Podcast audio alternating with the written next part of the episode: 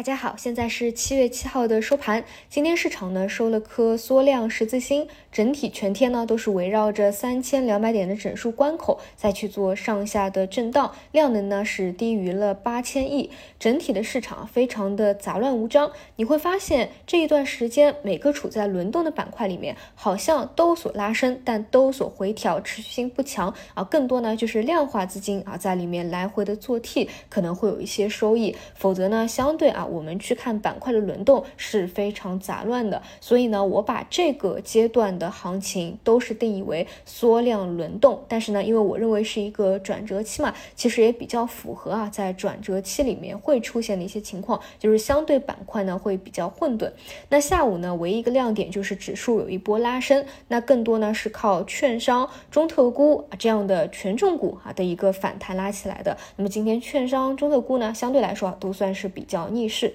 中午的时候呢，我给大家解读了我们如何去理解一些外资机构这两天对于银行股，包括半导体细分龙头的唱空。其实呢，可以多去复盘一下过去几次外资机构唱空龙头股的案例啊，你会不免发现啊，比如像宁德啊，比如像汇川啊，有好几个个股啊，其实相对来说呢，就是在它的一个阶段的低点，所以最关键还是。这个个股这个板块它所处的位置怎么样？未来三季度、四季度有没有反转的预期？单个声音更多只能影响日级别，但是它是不会改变月级别季 K 线的一个趋势的。那到了下午呢，还有港股这边啊传出了蚂蚁金服处罚方案即将落地的消息，那算是一个利空落地，所以呢带动了港股那边的恒生科技啊会有一定的反弹。嗯，整体今天的板块啊、行业新闻啊，好像就比较枯燥一下，没有更多好解读的，所以说一些其他的事情吧。啊，今天呢有一个用户啊给我沟通的时候，发现呢有一个小问题啊，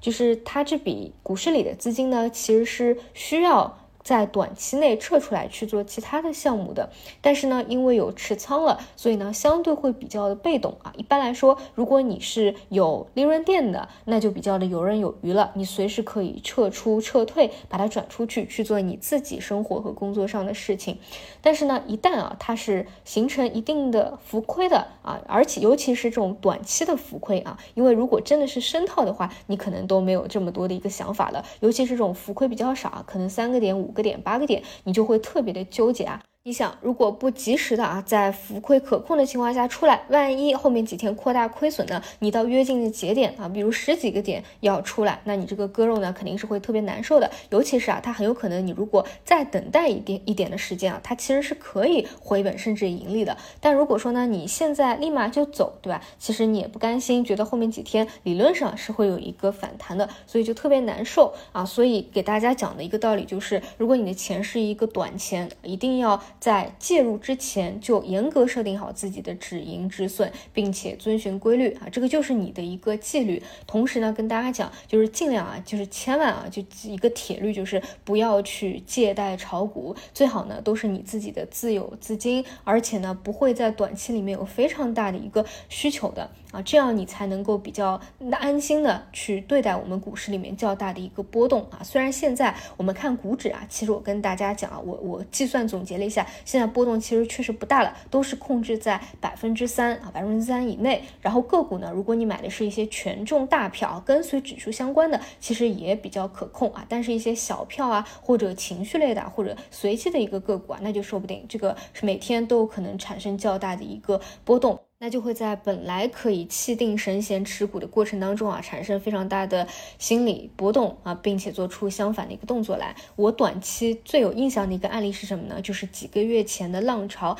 大家应该印象深刻啊。当时还是 AI 的第一波，但是呢，因为美国的一些消息啊，所以浪潮呢当时出现了啊几个跌停啊，不止一个跌停。你要想啊，它还是一个相对龙头的公司啊，也是市场的一个合力，其实很多人可能都会参与其中。那当时。是呢，我是在古巴里啊，好像有瞥到一眼啊，据说有人说自己是卖了房子啊，把这个出来全仓去买它啊，因为特别看好 AI 大趋势嘛啊，那你确实说的对，因为当时呢是整个产业包括股市的一个第一波啊，确实回过头去看，它并不是在一个绝对的高点啊，也没有说已经产生很大的一个泡沫了，但是呢，你你这样子的一个把你的全家升档啊都压下去，你必然心态是不稳定的。如果说只是是自己的闲钱啊，你能够稳定下来判断啊，这只是一个短期的影响，未来随着 AI 的浪潮，它还会有修复的，或者说资金还会自救的，有一个反弹，可能呢相对啊操作上来说没有这么大的一个压力。但如果说是赌上了自己资产的，绝大部分啊，这个压力肯定是很大的。